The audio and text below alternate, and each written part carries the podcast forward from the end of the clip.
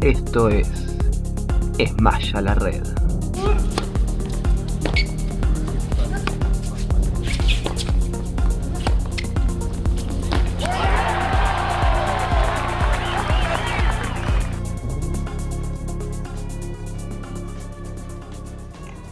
Damos la bienvenida e inauguramos otro nuevo episodio de este podcast de Esmaya la Red.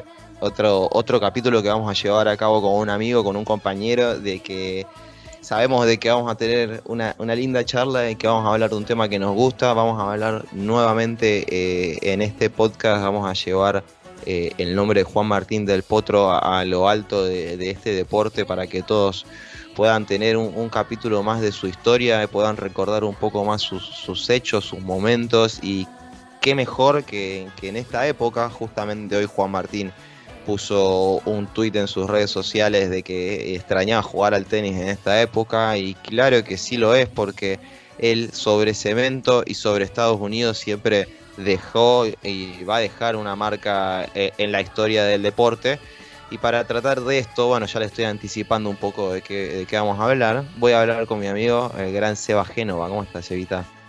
Hola Toto, ¿cómo estás? Un placer estar nuevamente en este podcast maravilloso eh, que tenés. Ya participé en, dos oportunidades, esta va a ser la tercera y la verdad que la, muy muy contento y más obviamente si hablamos sobre, sobre Juan Martín del Potro, que la verdad que es eh, sin duda mi tenista favorito.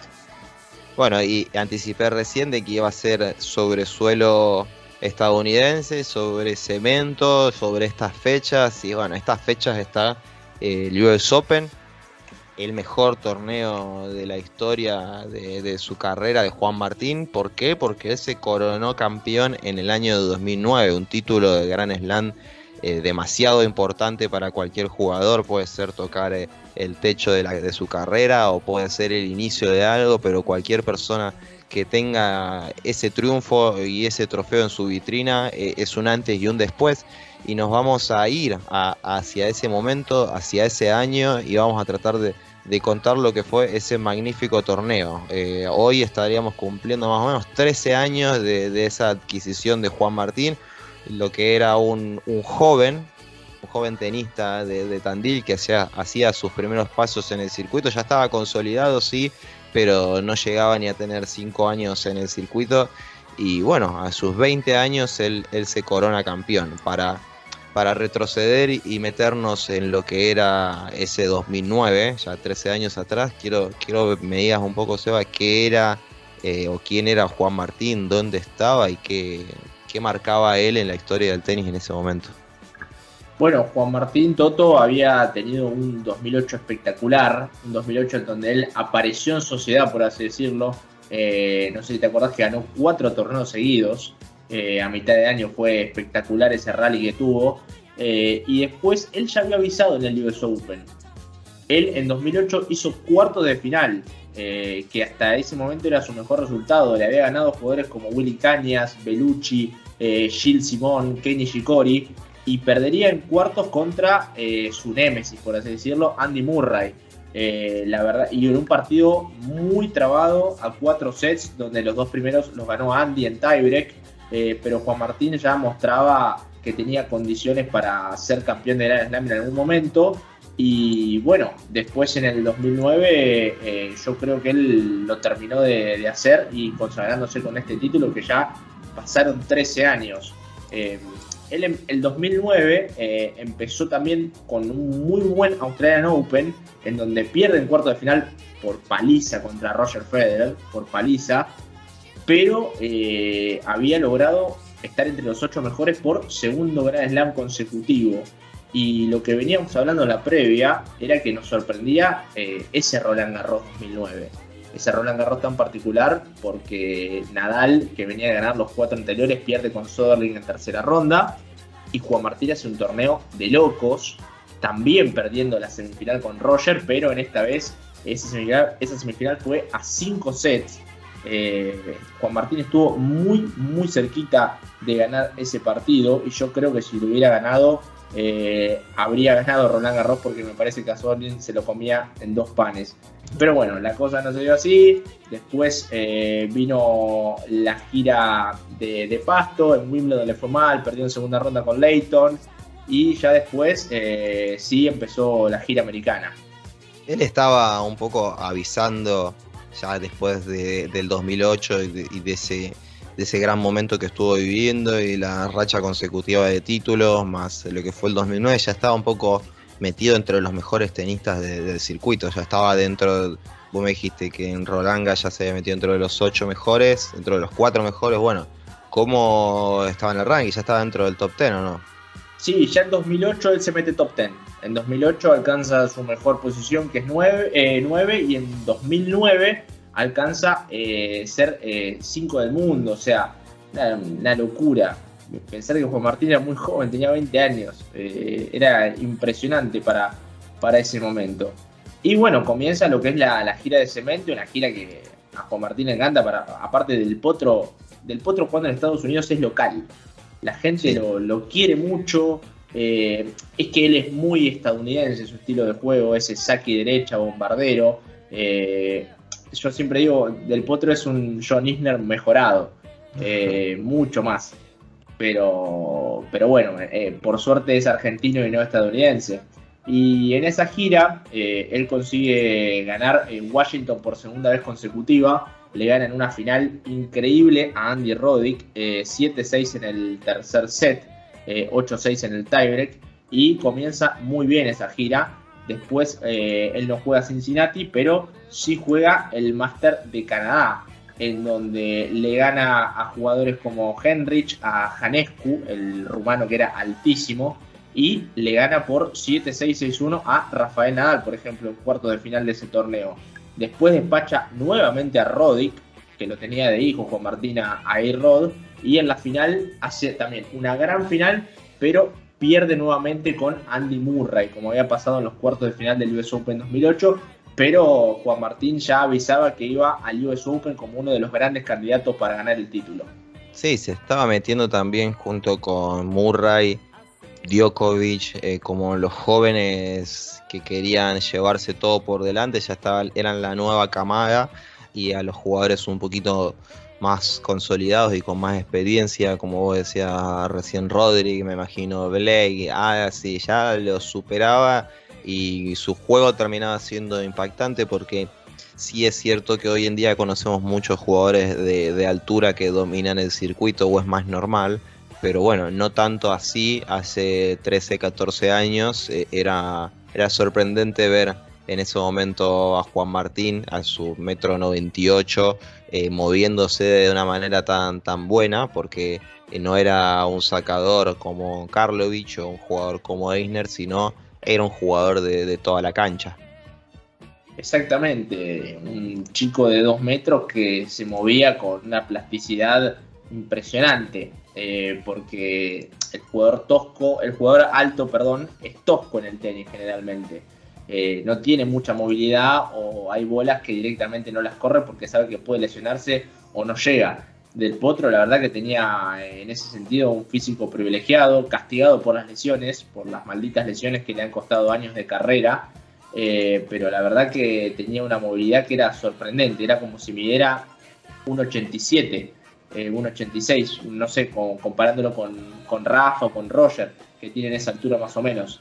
Así que lo de Delpo en cuanto a juego era fenomenal y con un revés de locos. Justo me diste el pie hablando de las lesiones de, Juan Martín y justo hablando también con vos, eh, de recordar a la gente que el primer capítulo de este podcast eh, tratamos nosotros dos junto con Diego Amuy sobre lo que fue del Potro y su carrera contra las lesiones, su mayor enemigo, y ahí hicimos un repaso de todas estas lesiones y momentos que lo tuvieron fuera de la cancha antes de este, de este torneo de, de US Open 2009, eh, sí vemos de que él estaba, estaba bien físicamente en muchos aspectos. O sea, ya había tenido em, lesiones, pero nunca a grandes escalas ni, ni, grandes operaciones de momento. Sí se había bajado del torneo de Cincinnati previo al US Open, pero más que nada por descanso y por buen resultado en Montreal. Haber llegado a la final le dio un poco de respiro y bueno, mejor descansar eh, para llegar de la mejor manera al US Open. Eh, bueno, también nosotros tuvimos un capítulo de Nadal y esto me hace acordar de que en este 2009 que le gana a Rafa en Montreal para llegar a la, final y también le gana en Miami, le estaba ganando al número uno del mundo. Por lo menos en Miami me recuerdo que Rafa era el, el uno del mundo y le estaba, le estaba dando, dando la sorpresa y bueno, mostraba de que sobre cemento ya era, era cosa seria, era un jugador muy serio y nadie creo que se lo hubiese querido enfrentar en, en el US Open. Hay, hay comentarios de, su equipo, de su team, de que dicen de que bueno, nadie a la hora del sorteo nadie quería ver dónde caía, de, de qué lado estaba, porque era como el Dark Horse, ¿viste? Era el jugador temido, temido para ver dónde podría chocar. Algo así podríamos nombrar hoy a, Carlitos Alcaraz. Nadie quisiera que, que, salga de tu lado del cuadro. Y así estaba Juan Martín en ese, en ese sorteo de lo que iba a ser el US Open. Exactamente, Toto, exactamente. Era eh, el chico nuevo que rompía que nadie se lo quería cruzar porque tenía una derecha que yo creo que todos los jugadores que se lo han enfrentado deben coincidir que es la derecha más potente con la que se han topado, la, más fuerte de la historia. Era impresionante la velocidad que tenía, con un armado extraño, pero un armado que, hacía que la pelota vaya plana y que sea un misil. Eh, y también tenía variantes en su derecha, porque muchas veces jugaba con topa al fondo y ahí podía acomodarse para pegar el planazo.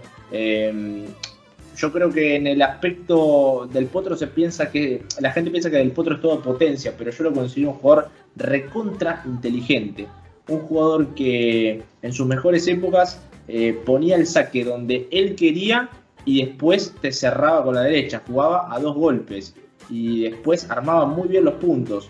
Pero bueno, obviamente eh, la inteligencia un poco queda opacada por la potencia que es a, lo que la gente más le gusta, o sea, esos bombazos que sonaban como un escopetazo eh, en las canchas centrales de los mejores estadios del mundo. Pero bueno, es verdad, es verdad que en, ese torneo Delpo por suerte no, no tenía ningún tipo de lesión como vos decías. Eh, acá tengo una declaración de, bueno, después de, haber obtenido el título, decía, en torneos como este ya se saben quiénes son los favoritos y quiénes pueden dar la sorpresa. Eh, yo estoy aquí para seguir aprendiendo, vivir el momento y estar atento a mi oportunidad y si estoy bien preparado sé que voy a tener chances. Puede ser que esté entre los candidatos, pero hay tres o cuatro arriba que son más favoritos que yo. Eh, podemos nombrarlos directamente porque son el Big Four. De esos tres o cuatro son Roger, Rafa, Djokovic y Murray, era eso, más arriba, más arriba no, no, no había otro, eran esos jugadores, imagínense el, momento que estaba viviendo el tenis. No, no, una locura. Eh, como siempre digo, Delpo es, eh, no sé si el mejor de los humanos porque Babrinka ganó tres Grand Slams, pero yo creo que está ahí. Yo creo que está ahí compitiendo eh, con Babrinka, con Silic, eh, para ver quién, quién es el que se pone detrás de, ese Big Four que tantas alegrías nos han dado los fanáticos del tenis y Delpo en un momento también era parte del Big Five. Era el quinto Beatle, como se suele decir, y es, un orgullo para, para, todo el tenis argentino. Eh, y bueno, después de esa enorme gira de cemento, la verdad, eh, revalidando el título en Washington, haciendo final de Canadá. Eh, llega la cita madre, llega el US Open, donde como decíamos al principio del podcast, ya había avisado el año anterior haciendo cuartos de final y poniendo en aprietos a Murray, que en ese torneo sería finalista y perdería con Roger. Eh, y bueno, Delpo llegaba con creces. Bueno, entremos, entremos en ese torneo y contame cómo se le dio con con el sorteo, cómo fueron las primeras dos rondas, las primeras tres rondas? ¿Qué, qué fue ese primer camino de esa primera semana? Bueno, la verdad que el sorteo no fue fácil, ¿eh? Le tocó, le tocó un cuadro complicado. Él estaba en, el cuadro inferior del torneo y había lindos rivales, eh, mucha, mucha experiencia. Eh, en esa parte del cuadro. Había un Marat Safin, por ejemplo, que ya estaba con sus últimos cartuchos, pero siempre era eh, difícil. Sí, sí, un Fabriz Santoro. Eh, después estaba apareciendo un Tomás Bellucci que dos años después, en 2011, tuvo un año tremendo que después no pudo consolidar su carrera. Un Gil Simón, un Juan Carlos Ferrero. Así que tuvo un cuadro complicado y desgraciadamente tuvo el debut contra un argentino, contra Juan Pico Mónaco, en su momento amigo de Juan Martín. Eh, y bueno, fue una primera ronda dura para Pico, la verdad que dura porque enfrentar a Juan Martín en primera de una slam, a ese del Potro era bastante complicado y Delpo entró muy sólido, muy sólido. Eh, ese partido la verdad que fue eh, no, no un trámite porque Mónaco siempre es un rival que te complica, pero Delpo lo pudo sacar adelante sin dificultades, ganó 6-3, 6-3, 6-1 y eh, se pudo meter en la segunda ronda de ese torneo. Bueno, ¿y cómo, cómo seguimos después? Sé que Mónaco, al terminar el partido, dijo después en declaraciones de que lo veía como un gran candidato, de que Juan Martín estaba jugando muy bien, no tuvo chances, y después, ¿qué, tocó en la siguiente ronda?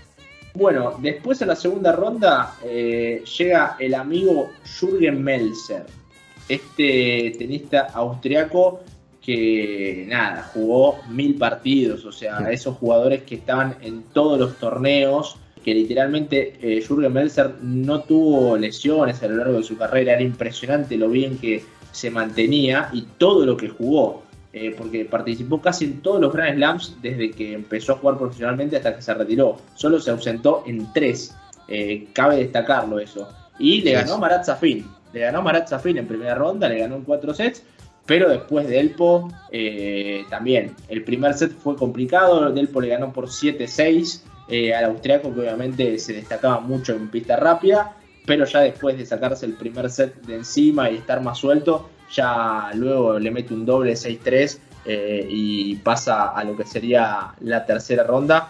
Pero como dijo Mona con esa conferencia de prensa en primera ronda, del potro muy sólido y que pintaba para candidato.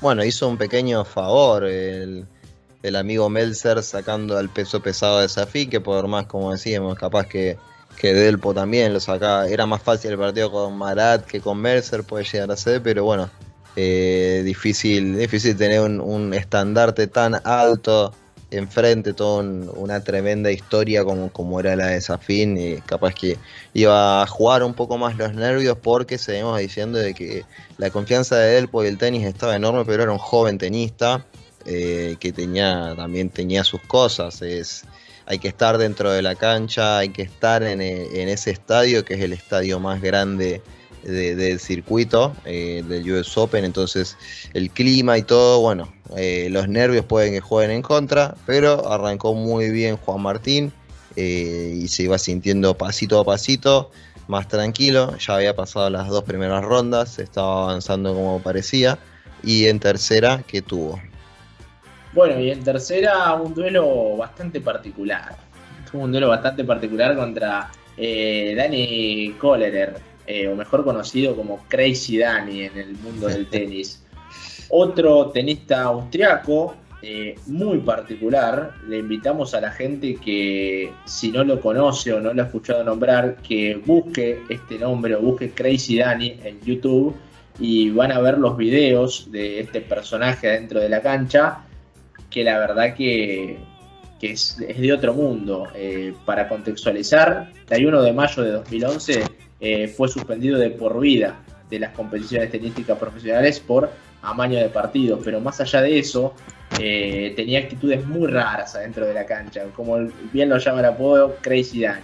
Que a pesar un quemado, podríamos decir. Exactamente, un quemado. Pero a pesar de eso, fue el primero que le sacó un set a Delpo eh, en, en, el US Open.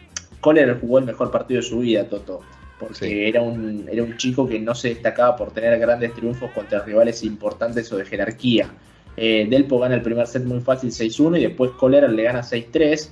Ya después Juan Martín vuelve a acomodarse en el partido y lo termina con un doble 6-3. Eh, un resultado. Él hizo 6-3, 6-3 contra Mónaco, 6-3, 6-3 contra Melzer y 6-3, 6-3 contra eh, Kohler. O sea, sets donde apabulló por completo a los rivales.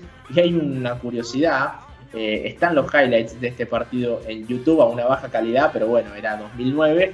Y si buscan, por ejemplo, en el 4-2 del cuarto set, Kohler gana un puntazo tremendo, ayudado por la faja, eh, y lo festeja yendo a besar a la red. O sea, eh, directamente le da un beso a la red de forma que casi la tira a la red. Creo que el árbitro le llamó la atención incluso. pero bueno, son curiosidades de este personaje que se enfrentó Juan Martín, que no fue fácil, pero lo sacó adelante y se metió por segundo año consecutivo en octavos de final del US Open. Se metía en la segunda semana del Grand Slam eh, y ahí es donde los fierros queman, ¿viste? Ahí es donde ya está la definición, donde se empieza a checar el cuadro, donde ves cuáles fueron las sorpresas y donde en el vestuario cada vez quedan menos jugadores, ya todos vieron cómo vienen siendo los resultados y bueno, la mayoría de los favoritos estaban avanzando con expectativas de, de buscar eh, el título en el abierto de Estados Unidos. Ahí en octavos de final también le toca un consolidado ex número uno. Un consolidado ex número, número uno del mundo como es Juan Carlos el Mosquito Ferrero, actual entrenador de Carlos Alcaraz, para contextualizar. Un Ferrero que estaba en un buen momento, o sea, él se retira en 2011-2012, pero todavía eh, Juanqui estaba muy bien, incluso venía de hacer eh, cuartos de final en Wimbledon. Eh, o sea, venía muy bien Ferrero, venía muy bien y acá Juan Martín yo creo que juega el segundo mejor partido del torneo para mí. Ese nivel avasallador, bueno, triple 6-3. Un 6-3 que lo acompañó bastante durante el torneo a Juan Martín, pero no le dejó respuesta. No le dejó respuesta. La verdad que fue impresionante lo de Del Potro. Impresionante, eh, sacando muy bien ese partido y a lo que me hizo acordar eh, fue que en 2003 Juanqui Ferrero juega la final del US Open contra Andy Roddick. Andy Roddick le gana también muy fácil pasándolo por encima. Y yo cuando me acuerdo que vi ese partido dije, esto es también, es muy parecido a lo que le pasó en aquella final de 2003. Del potro modo Roddick con el saque y después con la derecha en modo titán, eh, batiendo al español, que era durísimo, eh, por un eh, triple 6-3. Y obviamente, como decías vos, Toto, metiéndose ya en la segunda semana de los Grand Slam, que es donde todos quieren estar, y nuevamente, por segundo año consecutivo, llegando a cuartos de final del Abierto de Estados Unidos. sí, estaba, estaba muy bien y muy derecho y sólido Juan Martín, el Mosquito Ferrero eh, tenía todavía esos cartuchos para, para dar y esas peleas. Era un rival duro y era una buena marca para decir, bueno, acá está, acá está el tenis nuevo, acá están los jóvenes y, ahí estaba la posibilidad de, ver si, si, podía sobrellevar un rival duro o se quedaba en el camino, cómo, cómo se sentía en ese momento. Eh, Juan Martín estaba acompañado en ese momento por Franco Davín, que fue uno de, sus mejores entrenadores, o bueno, por lo menos con quien tuvo este gran resultado, lo acompañó este inicio. También estaba el preparador físico, era Martiniano Horaci, que también hizo un gran trabajo. Comentaron que habían hecho una pretemporada previa eh, todo ese año donde, donde habían incrementado un poco el físico, pero también habían trabajado mucho la movilidad, la movilidad para estar estar mejor dentro de la cancha y eso fue también algo que resaltamos cuando arrancamos acá, de decir cómo una persona tan alta se movía tan bien y cómo, cómo competía de esa manera y no era solamente un sacador, sino era alguien que podía jugar un partido a 5 sets y a los dos días jugar otra. Eh, está bien que la juventud le, le aportaba un poco eso, pero eh, también creo que fue un gran trabajo de, todo su equipo. No, así es. Eh, que, bueno, trabajó, trabaja mucho tiempo con Diego Schwartzman también. Eh, ha sido clave en lo que fue la carrera del Peque y en ese momento fue clave para Juan Martín.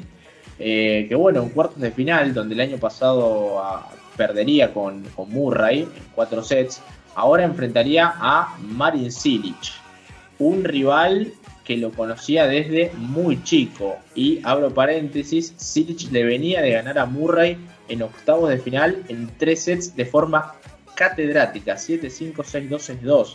O sea, iba a ser un partido durísimo. ¿Y por qué digo que es un duelo que Juan Martín ya conocía? Porque eh, Del Potro le ganó eh, la semifinal del Orange Bowl 2012 a Silic, cuando eh, ambos eran muy chiquitos. Delpo terminaría ganando ese mítico torneo de juniors en Estados Unidos y eh, estos dos ya se conocían de toda esa etapa de juveniles, jugaron muchísimas oportunidades, así que ya se verían las caras por fin en un torneo súper importante. Y este fue el primer partido que Delpo empieza perdiendo. Él pierde el primer set por 6-4 con un Silic muy sólido, como es característico el joven croata en aquella época, pero después eh, del Potro se puso modo Ferrero. O sea, si le quitas el primer set, el partido después pasó a ser una paliza, Toto. Porque Del Potro le ganó por 6-3, 6-2, 6-1. Y destacábamos el revés hace un ratito. Eh, y en ese partido dio cátedra con todos sus golpes, pero eh, además fue muy sólido desde el revés. O sea, no solo la derecha era buena, sino que él tenía también un revés alucinante. Lo podía pegar, todavía él no estaba lesionado de la muñeca, que eso después le pasó factura en un futuro. Eh, así que fue una, victoria eh, tremenda, tremenda. y, nada, Del Potro estaba por primera vez en una semifinal de un Gran Slam. Sí, sí, muy grande ese suceso. Gracias a Marin por haber eliminado a Murray, eso obviamente se, le puede agradecer, pero sí es cierto que remontó un partido muy áspero, porque si pensamos de que Silich había derrotado a Murray, Murray no sé si no estaba, bueno, claramente estaba entre los mejores cuatro, pero no sé si estaba segundo, ya estaba, estaba muy bien porque venía, venía de grandes títulos, eh, pero sacó a un candidato muy muy grande y encima que gana el primer set 6-4, eh, bueno, había que remontarlo y termina cada vez eh, mejor y mejor y mejor y llevándose el set por el último set por 6-1, bueno, terminó muy confiado y ya ya podíamos decir que ahí los nervios sí que jugaban un, un gran papel y un gran capítulo y esas semifinales estaba enfrentando a Nadal y del otro lado estaba Federer y Djokovic y digamos que ya eran los mejores jugadores del circuito sin lugar a dudas y todo lo que se venía hablando de él, del, favoritismo o de, los candidatos hacia el torneo, de los que podrían llegar a ser y él ya, ya estaba ahí, ya, ya estaba dentro de los candidatos, pierda o no pierda esas semifinales, ya había sido un torneo de puta madre, ya estaba era para volver y, ser felicitado y para irse de una manera muy, muy contenta. Eh, pero bueno, llegó, llegó hasta ahí y, era muy meritorio y creo que bueno, había jugado con Nadal dos veces ese año, dos veces sobre pista dura y le había ganado ya dos oportunidades, entonces creo, no sé si era la cabeza de Nadal o, él que, puede que le haya gustado enfrentarse a Rafael por más de que eh, lo, lo, difícil que puede llegar a ser eso y más rebobinando al 2009 cuando estaba también una juventud en Nadal que, no está hoy en día, pero eh, el magnetismo de ese partido y todo lo que se giraba en torno era enorme. No, no, así es, Toto. Eh, era impresionante, la expectativa en Argentina ya era altísima, altísima. Ese partido, eh, ¿te acordás que se jugó de día? En Nueva York y también de día en Argentina. Eh, muy temprano fue. Y las semifinales, como vos decían, eran las mismas del año pasado, de 2008, pero en esta oportunidad Del Potro tomaba el lugar de Andy Murray. Eh, Federer y Djokovic se volvían a enfrentar. En 2008 Federer le gana a Djokovic, gana el torneo. Y ahora Roger le vuelve a ganar a un joven Djokovic y se mete en la final. Y del otro lado estaba esperando Nadal o Juan Martín del Potro. Eh, obviamente el candidato, por todo lo que ya era, era Rafa. Sí. Pero la verdad que ese partido eh, el matador no la vio. El matador no la vio. Y déjame antes de entrar en ese partido, cómo llegaba Rafa eh, a la semifinal. Le había ganado a Feña González en cuarto de final, que ahí había, o sea, ella venía con la experiencia de jugar contra alguien que el drive era su golpe predilecto y era una arma letal. Entonces capaz que por dentro tenía ya algo practicado, pero había ganado el último set 6-0, entonces puede ser que venía bajo una confianza muy grande. Y, bueno, sí, llegó, llegó ese partido supuestamente con un dolor abdominal, supuestamente con algo, Rafa, ¿no? Sí, Rafa llega con un pequeño dolorcito abdominal que después en conferencia de prensa lo terminaría diciendo. Él hizo cuarto de final en Cincinnati, semifinales en Montreal, o sea, una gira aceptable eh, para una superficie donde él no es experto, y después eh, brillando hasta la semifinal en el US Open. Eh, cuando llega el partido con el Potro, a ver, yo me animo a decirlo, es la mayor paliza que recibió Nadal en la historia de los Grand Slams. Triple 6-2 una locura demencial, un del Potro que voló en la cancha, un Nadal que cada vez iba más atrás porque los tiros del Potro los llevaban hasta la lona, los llevaban a donde estaban eh, los jueces eh, de línea. Y, la verdad que Juan Martín estaba en esos días que uno está iluminado por completo. Eh, le salía todo, lo palició por momentos y Rafa la verdad que no pudo hacer nada y tengo la declaración de Nadal post partido en la conferencia de prensa y el textual es el siguiente. El abdominal me ha estado matando desde la primera semana. He podido hacer tres torneos muy positivos en pistadura, pero si soy realista, en ningún torneo he estado sin algo que no me limitase.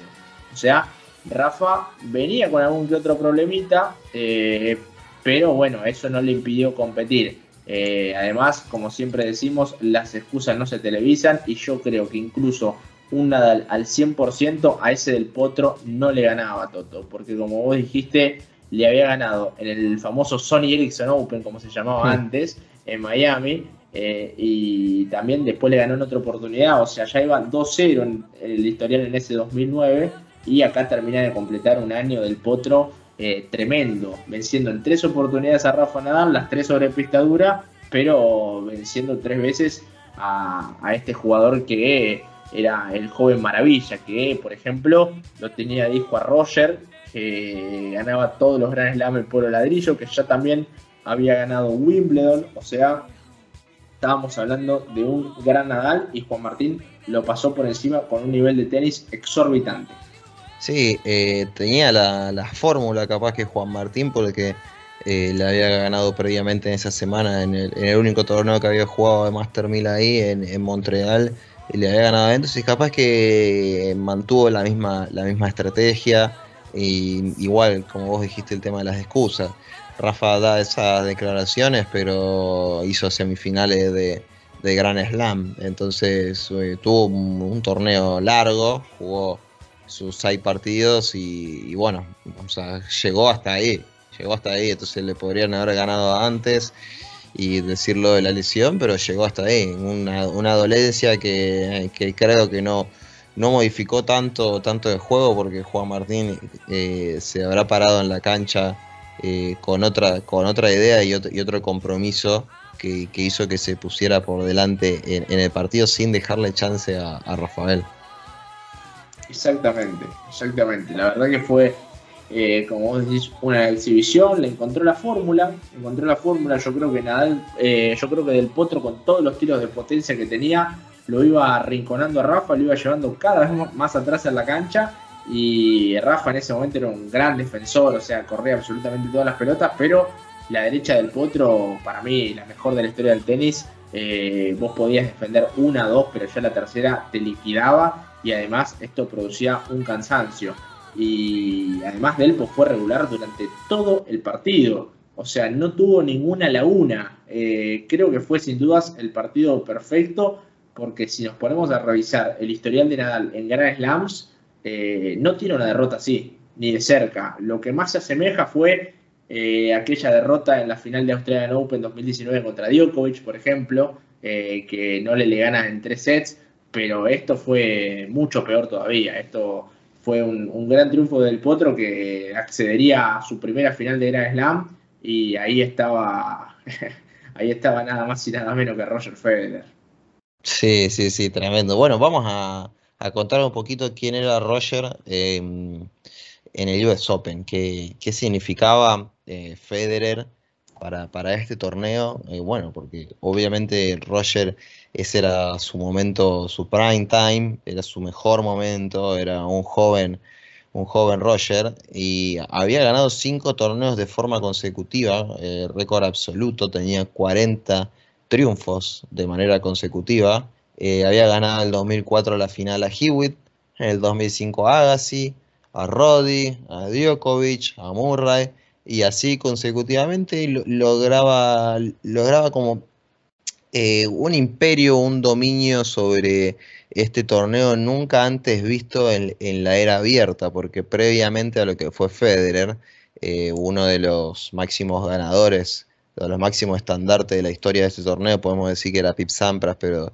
nunca llegó a tal, a tal número de torneos ganados consecutivamente. Podemos decir que retrocediendo en el tiempo, McEnroe y Lendl habían ganado eh, tres torneos de manera consecutiva Lendl tuvo la chance de ganar el cuarto, no lo consiguió y ya hay que viajar a la época que la época antigua del tenis para poder encontrar algo similar. Entonces, irrumpe Federer en la historia del tenis moderno y se hizo amo y señor de, las pistas de Estados Unidos. Era un jugador amado en todo el mundo, pero a, a su vez de ser el patio de su casa Wimbledon, eh, también se hizo de, una comodidad muy grande ahí en el US Open, eh, así que no parecía que iba a ser algo imbatible, encima un récord muy amplio en tema de finales de torneo, recién los Grand Slam, eh, los primeros que llegaba a perder era Rafael,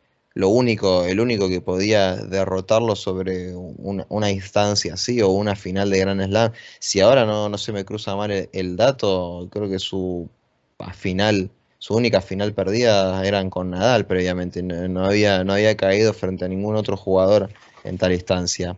Y, bueno, cae quien, Juan Martín con sus 20 años, con un torneo de ensueño, eh, y llega a un día lunes encima, porque como dijimos había, era una semana de lluvia la segunda, y bueno, les sentó bien a los dos porque tuvieron un día más de descanso y creo yo recordarme qué pasó ese lunes en mi vida. ¿Vos, vos Eva, lo tenés presente? Yo sí, me acuerdo. son esos días que uno se acuerda absolutamente de todo. Eh, antes, Toto, déjame agregar, eh, ese dato que dijiste es fenomenal. Roger había perdido cinco finales de Grand Slam hasta ese momento y las cinco habían sido con Rafa solamente. Y además, Roger venía de un 2009 espectacular había jugado esa final tremenda de Australia contra Rafa, donde el matador le terminó ganando, pero después ganó por primera vez Roland Garros, después gana Wimbledon en una final histórica contra Andy Roddick y llega a la final del abierto de Estados Unidos por sexta vez, porque venía de ganar los cinco anteriores, o sea, una locura totalmente demencial lo de aquel Roger Federer que como vos decías, entre 2004 y 2000 10, si lo querés extender, estaba en su prime completo. Y bueno, eh, llegó ese lunes eh, Juan Martín del Potro a esa final, totalmente impensado para muchos, pero yo creo que el que realmente sabía de las condiciones de Juan Martín lo presentía. Yo ese lunes, me acuerdo, eh, yo entrenaba tenis y jugaba todos los días y era imposible que yo falte una clase. ese día falté, ese día obviamente falté para ver el partido en mi casa, lo vi en el living solo eh, y me acuerdo de todo. Incluso creo que Juan Martín a eso de las 20:30 se consagra campeón, si no me equivoco. Tengo como ese, ese registro de, haber visto la hora eh, y fue totalmente histórico. Pero si querés, eh, ya nos vamos metiendo un poquito con el partido que fue una final tremenda eh, y que tuvo absolutamente de todo. A ver, 40 grados de temperatura para un lunes 14 de septiembre de 2009. ¿Y cómo arranca el partido? Bueno, eh, la final empieza como muchos ya lo habían anticipado, con un Federer modo aplanadora, un Federer que eh, iba a empezar a imponer condiciones y iba a aprovechar toda su experiencia contra un Juan Martín que entró tenso, que era lo esperado, era lo esperado, era un chico de 20 años jugando contra en ese momento el mejor de la historia y tal vez el mejor de la actualidad junto a Rafa.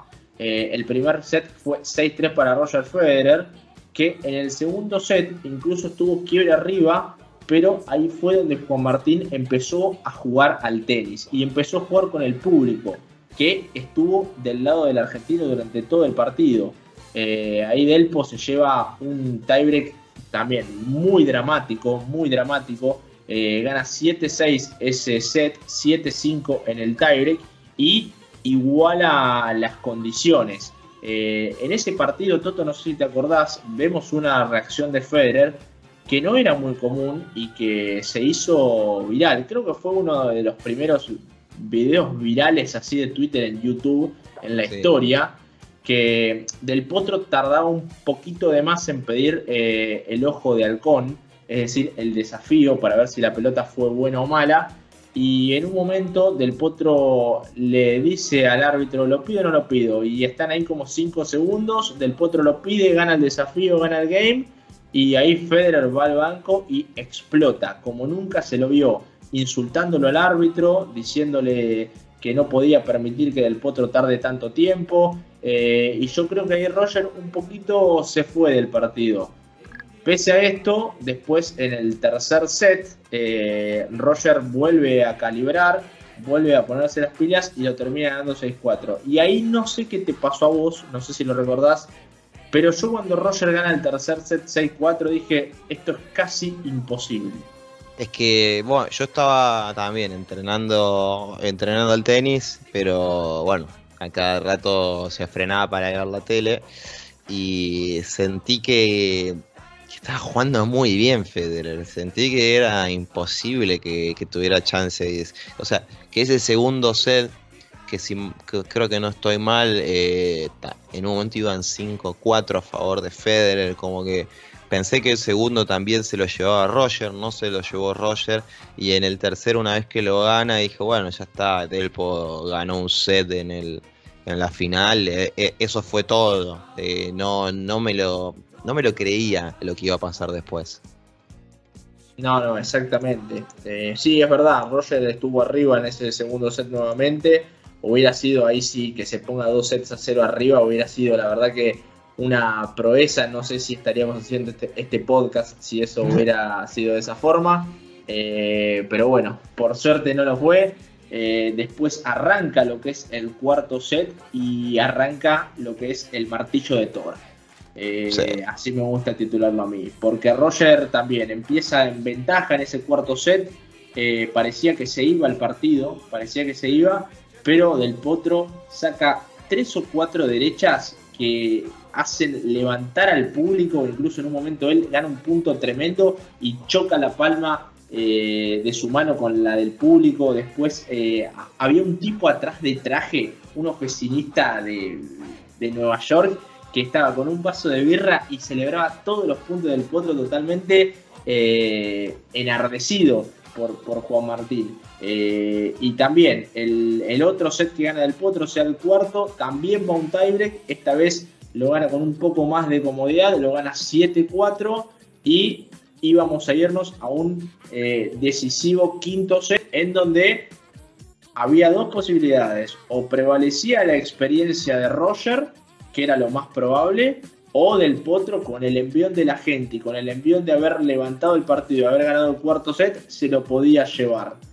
Y además, quiero dar un dato antes de entrar en el quinto set, que Roger Federer había ganado los seis primeros enfrentamientos contra Juan Martín del Potro. O sea, la historial iba 6-0. Todo, todo hacía pensar y hacía decir que el ganador nuevamente del torneo por sexta vez consecutiva iba a ser Roger. Sí, sí, sí, sí, totalmente. Y, Juan Martín lleva el torneo a, un quinto set que no se jugaba una final a, eh, a cinco sets hacía 10 años. O sea, ya estaba, estaba levantando la vara de lo que habían sido, mínimamente de lo que había sido las anteriores finales de, Roger, que te nombré a Murray, a Djokovic, a Agassi, ese Roddick, jugadores totalmente consagrados que no pudieron con ese Federer y en este caso Del estaba ahí.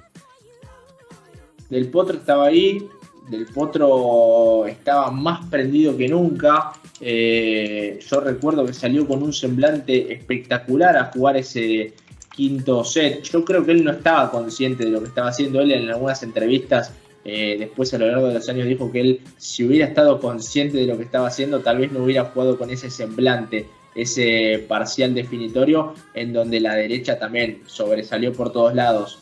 Él, eh, recuerdo que gana su primer game de saque, se pone 1-0, después saca a Roger para tratar de ponerse 1-1 y ahí él quiebra con una derecha cruzada espectacular en donde mete puño apretado y donde todo el estadio se levanta. Es un quiebre eh, del potrístico. Ahí van 3 horas 40, 45 minutos de partido. O sea, estamos hablando de un partido de más de 4 horas, una final de locos.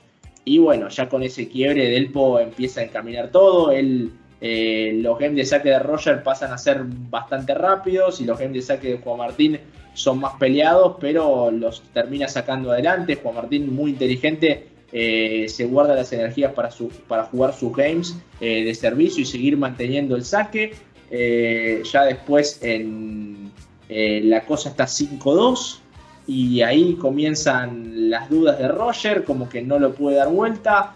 Eh, comete una doble falta y bueno, después Juan Martín tiene match point y ese revés de Roger se termina yendo para afuera y cae la torre pero de alegría como dijo eh, aquel comentarista de ESPN y Juan Martín del Potro termina ganando el US Open 2009 algo que fue totalmente histórico para, para el deporte argentino y para el tenis mundial. Qué imagen esa que eh, la decís y la tengo en mi cabeza, el festejo de Juan Martín, esa, foto, eh, ese último punto.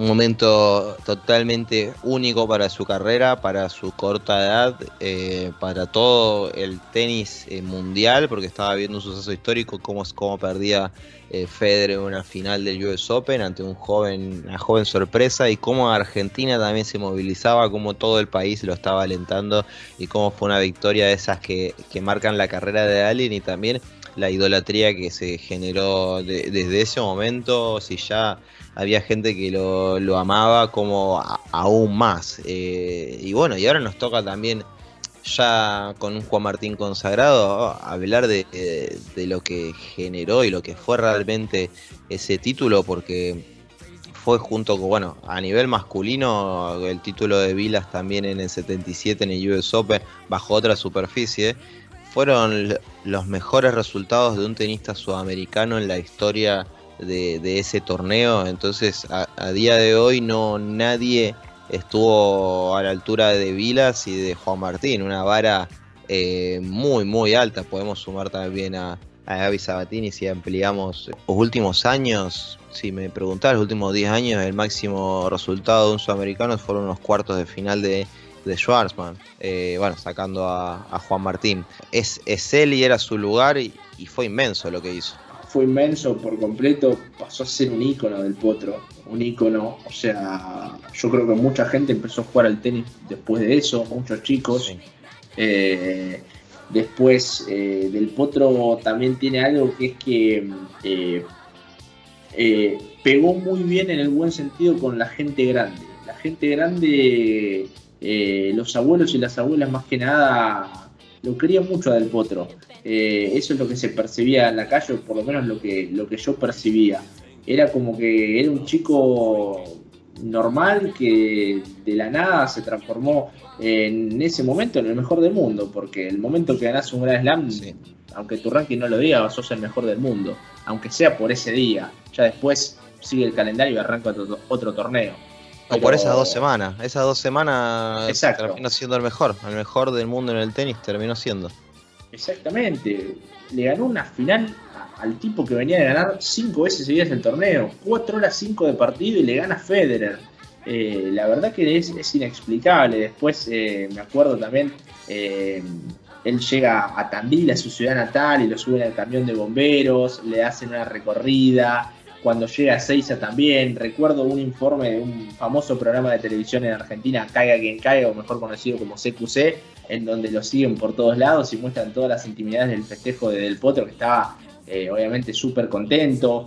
Eh, nada, son momentos únicos que, te van a quedar grabados en la retina por siempre.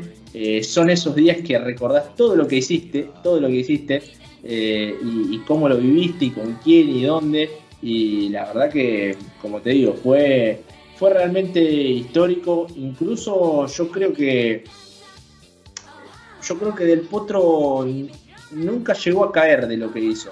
Nunca, nunca, creo que nunca cayó él de, lo que consiguió y, me parece que eso también hizo que, junto con las lesiones, que no volviera a ganar un Grand Slam. Pero bueno, eso es una suposición mía. Eh, él es campeón de Grand Slam, es un sudamericano campeón de Grand Slam que la verdad que hay, hay muy pocos. El último había sido el Gato Gaudio en 2004, en aquella famosa final con el Mago Coria en Roland Garros.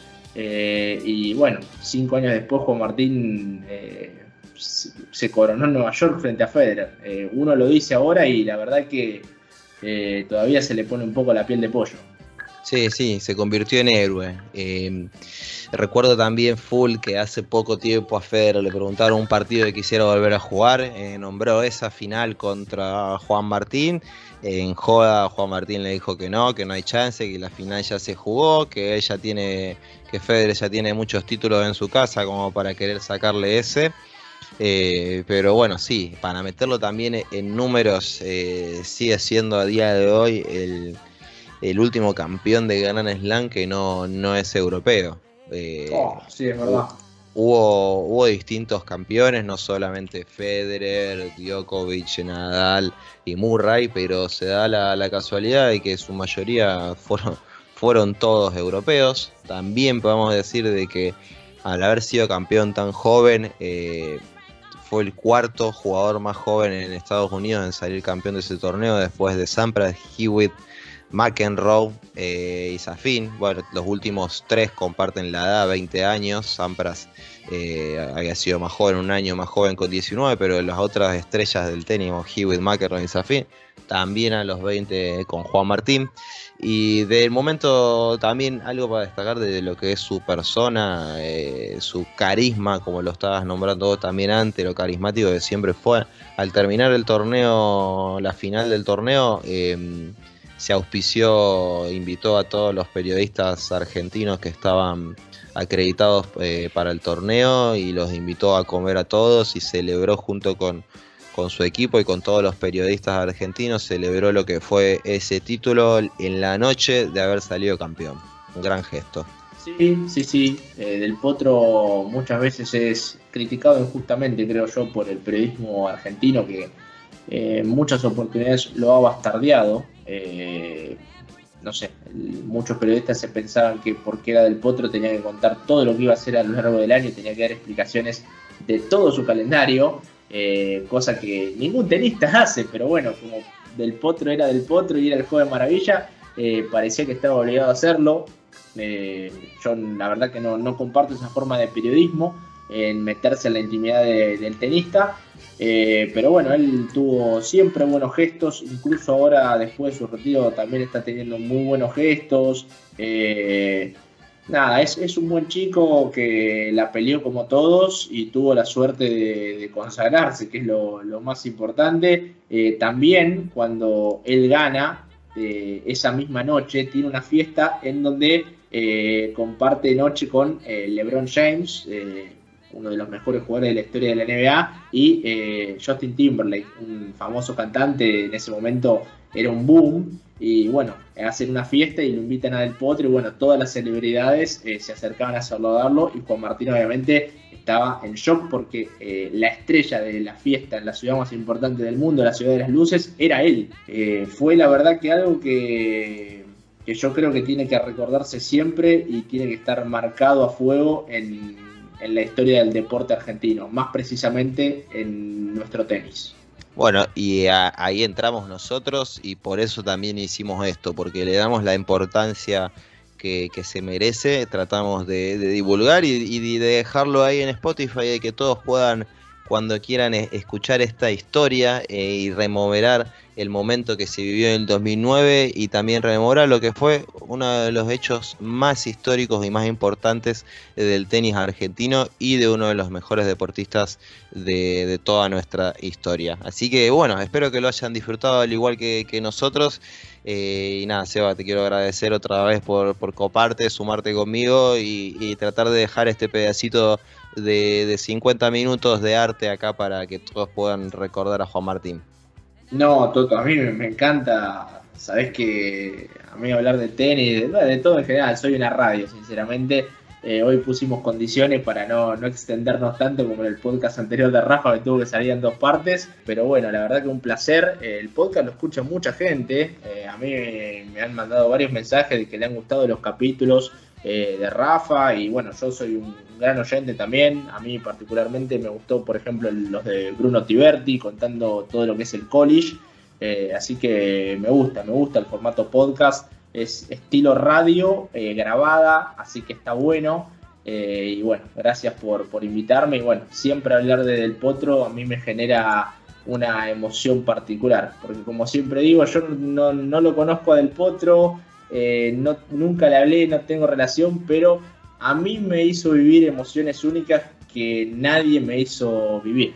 Bueno, solo la mejor persona para poder comentar estas cosas porque si te llegó, te llegó al corazón Juan Martín y como a todos eh, en esa final y en ese momento que, hemos hablado este capítulo, todos los argentinos hinchando por él y él nos ha dado una alegría a todos. Así que bueno, espero que disfruten este podcast como nosotros y estaremos en contacto para la siguiente emisión.